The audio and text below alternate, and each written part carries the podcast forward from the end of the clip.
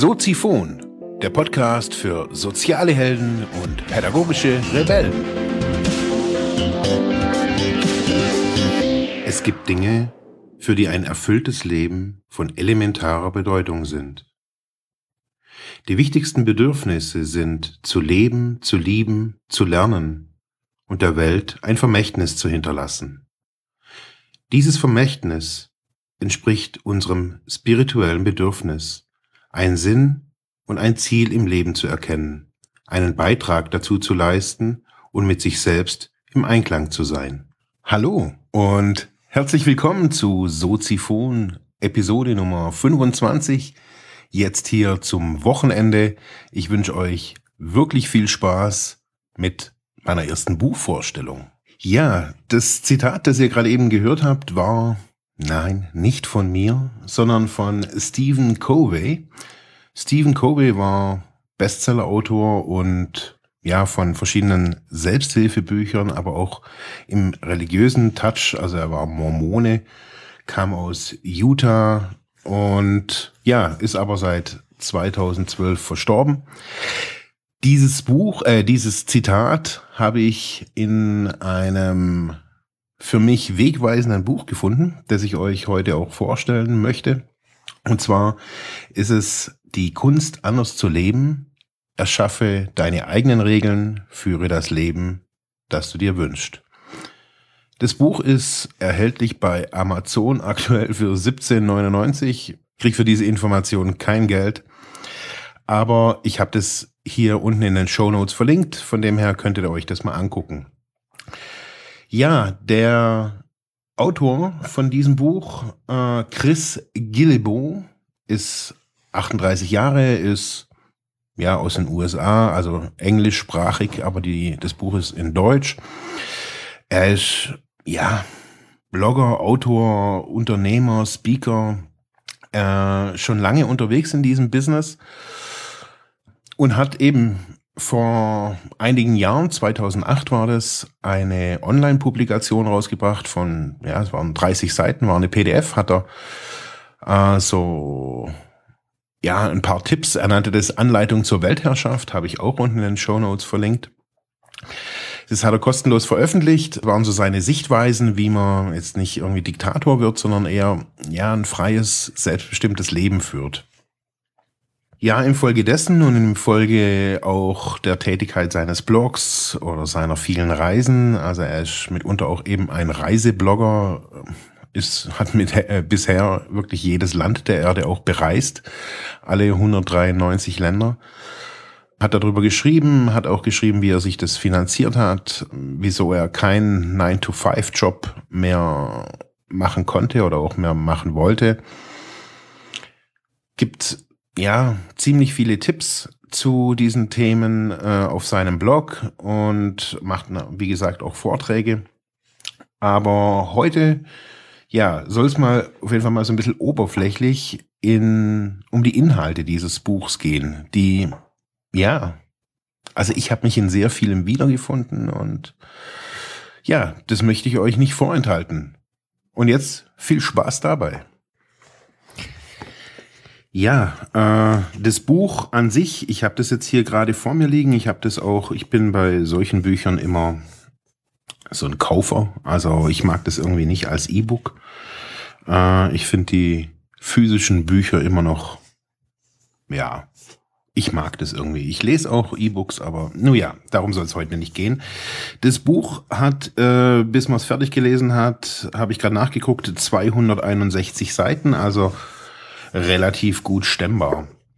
Ähm, warum, worum geht's in dem Buch?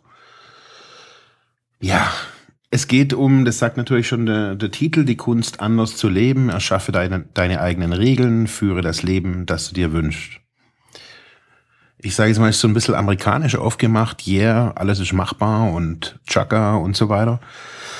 Ähm, ja, die Realität sieht schon so aus, aber äh, auf den ersten Blick, ja, ist einfach so die, die Aufmachung zwar von der Optik recht schlicht, aber ähm, der Titel macht, also mich auf jeden Fall, hat er hungrig gemacht. Ja, was ist drin? Ähm, ich sage jetzt mal, das ganze Buch ist in drei große Teile untergliedert.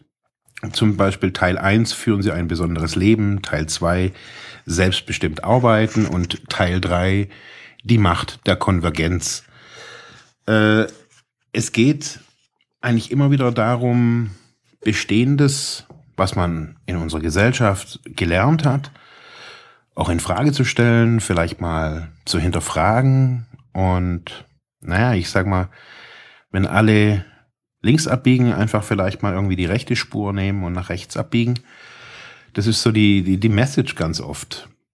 Er selber versteht sich so als Kämpfer des Status quo, also versucht es immer wieder auch aufzubrechen und gibt da ganz lustige Tipps, muss man, also muss ich ganz ehrlich zugeben.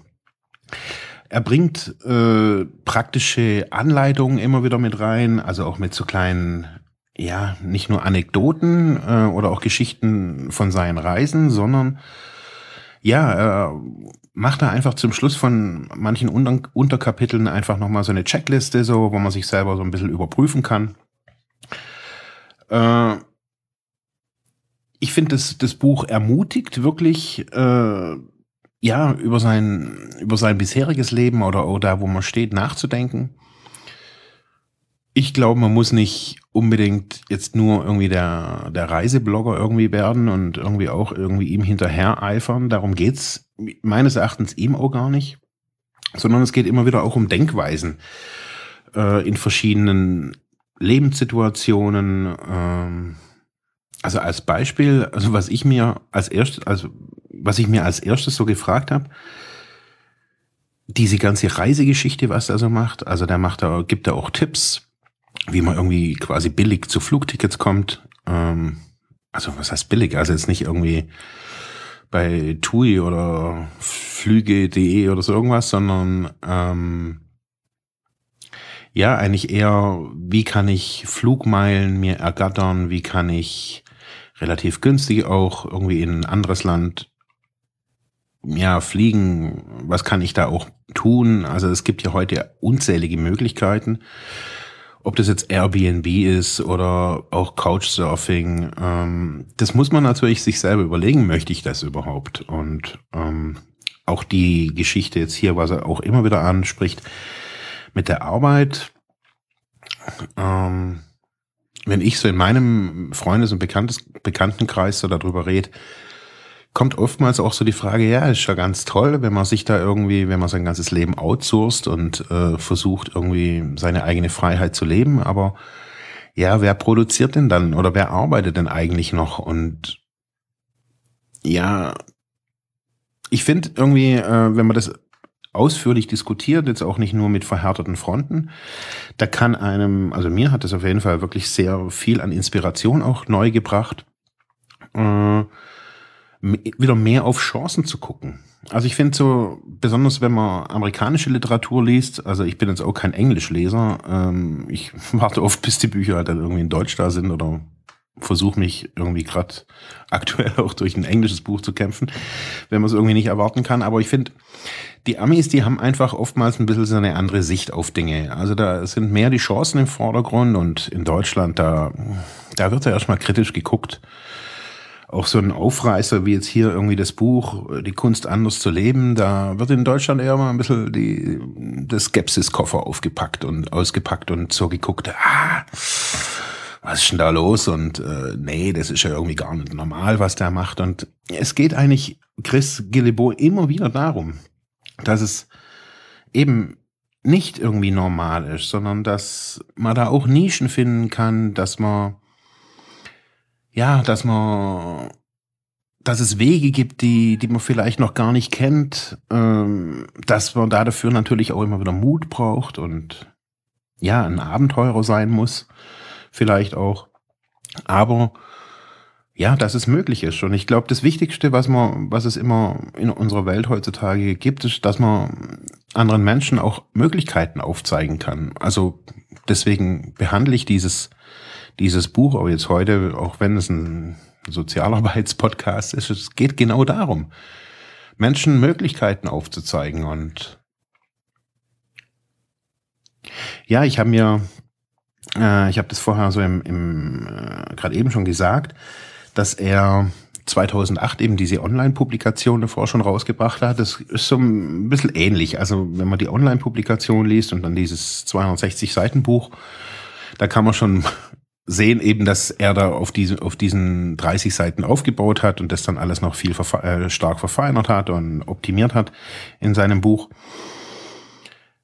Ja, diese 30 Seiten Publikation habe ich letztes äh, Semester meinen Studenten gegeben zum Bearbeiten. Äh, die sollten das mal analysieren und äh, ja, haben da auch gesagt, sie kommen da.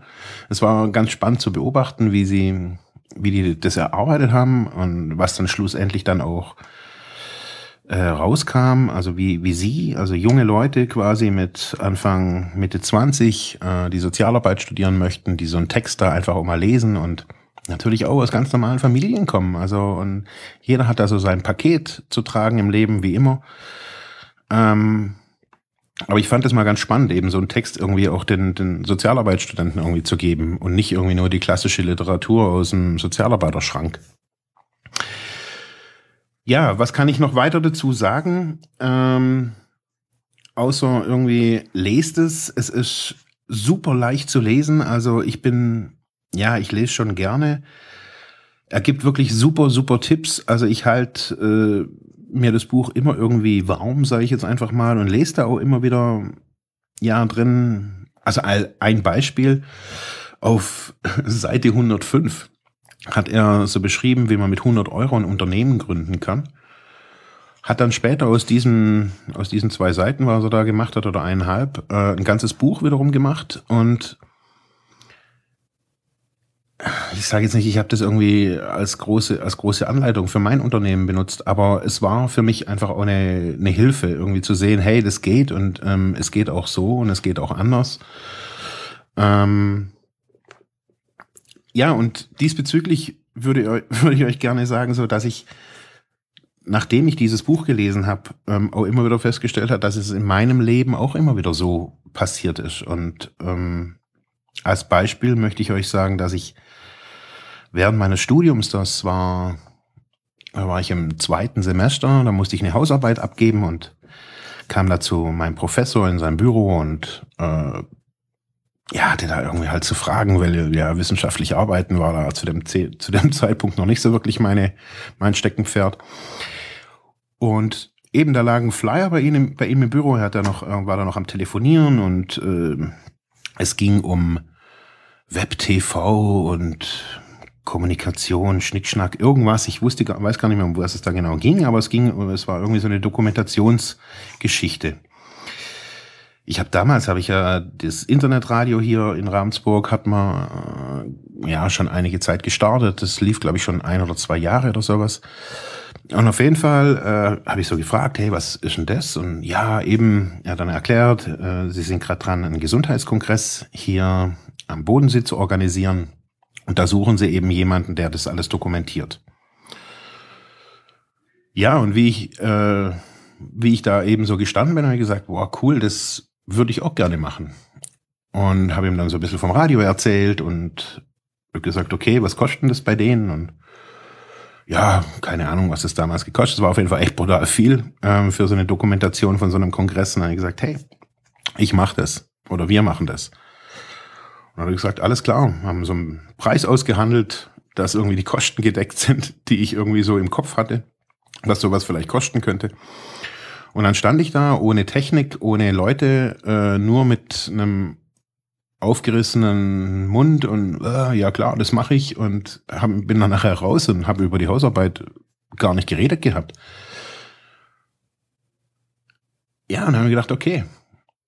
Und das hat alles auch funktioniert. Wir sind nach Bregenz gefahren, wir haben äh, uns schick gemacht und saßen da da, äh, zwölf Studenten der sozialen Arbeit, irgendwie alle aus meinem Semester. Ich habe gesagt, hey, wir, komm, das können wir machen und wir kriegen die Herberge umsonst und Essen und Trinken umsonst und sind da auf dem Kongress dabei.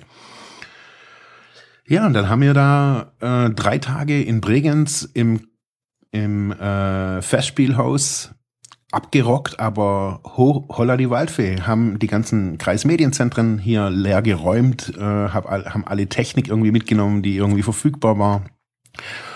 Möglichst kostengünstig oder sogar for free als studentisches Projekt und haben da echt aufgefahren mit allem, was irgendwie ging, mit großen Fernsehern und äh, Anzügchen und Interviewbriefing und haben da wirklich so die Entscheidungsträger und wichtigen Leute oder ich glaube, das waren schon wichtige Leute irgendwie der Gesundheitswirtschaft in Deutschland.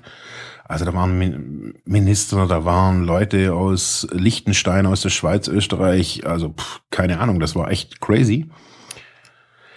Und auf jeden Fall haben wir diesen, dieses, diese Mediendokumentation gemacht und das war total geil. Das war super. Die, meine Kommilitonen, die haben dann irgendwie abends noch mit den Leuten getanzt und getrunken, gemacht und getan. Es war echt lustig und es war ein voller Erfolg. Es war ein mega Erfolg. Es war vielleicht nicht irgendwie Pro 7 mit schwenkbaren Kameras und keine Ahnung, Helikopter und Barbara Elichmann. Das war vielleicht alles nicht, aber es waren wir, äh, Sozialarbeitsstudenten, die sich schlau gemacht haben, kurzzeit gebrieft wurden und dann eine ultra geile Erleichterung abge abgezogen haben. Diese ganze Geschichte haben wir vier Jahre lang gemacht bis auch der, bis es den Kongress einfach auch nicht mehr gab. Ähm, jedes Jahr wurde es ein bisschen optimierter und ja, äh, wir haben Live-Sessions gefilmt und was weiß ich, das war mega. Alles entstanden aus vielleicht einem Mut, mit einem Professor auf, einer, auf Augenhöhe zu reden und zu sagen, hey, wir hätten da Bock drauf. Äh, oder ich habe da Bock drauf und er sagt ja. Und ja, zusätzlich zu dieser Buchvorstellung äh, war mir das wichtig, irgendwie euch auch nochmal irgendwie begrifflich, begreiflich irgendwie zu machen oder irgendwie näher zu bringen, dass diese Menschen, ob das jetzt Chris Gilbo oder ob ich das bin oder wie die ganzen Leute heißen, ähm, dass die mit einer kleinen Entscheidung angefangen haben, ähm, mal was anderes zu tun. Zu sagen, hey, ich brauche mir jetzt dies, ich buche mir dieses Jahr jetzt mal kein Pauschalurlaub, sondern ich trempe irgendwie in Urlaub oder ja, buch mal kein Hotel, sondern guck mal, wie ich vom Bahnhof irgendwie irgendwas anderes finde als ein Hotel. Vielleicht klingel ich einfach irgendwo und sag, hey, ich brauche irgendwie eine Übernachtungsmöglichkeit. Es gibt so viele Möglichkeiten in unserer super vernetzten Welt. Wir können überall hinreisen, wir können quasi fast alles essen, wir können alles trinken, wir können überall Leute, Kulturen kennenlernen und ähm, wir können von fast von überall her aus arbeiten, auf jeden Fall in manchen Berufen. Und wir sollten das nutzen und nicht nur einfach in unserem gut gemähten quadratischen Rasenstückle daheim irgendwie zu sitzen und unseren Webergrill aufzubauen und zu sagen, ja, das war irgendwie das höchste der Gefühle in meinem Leben. So möchte ich es nochmal irgendwie 60 Jahre. Ja, das ist so meine, mein Appell jetzt auch heute für äh, fürs Wochenende. Seid weiter mutig, kauft euch das Buch, äh, kostet 18 Euro für die Raucher unter euch. Das sind heutzutage drei Schachteln Kippen, mein Gott. Ähm, kauft's euch, seid mutig. Ich wünsche euch noch weiter ein schönes Wochenende. Wir hören uns morgen wieder. Das war Soziphon.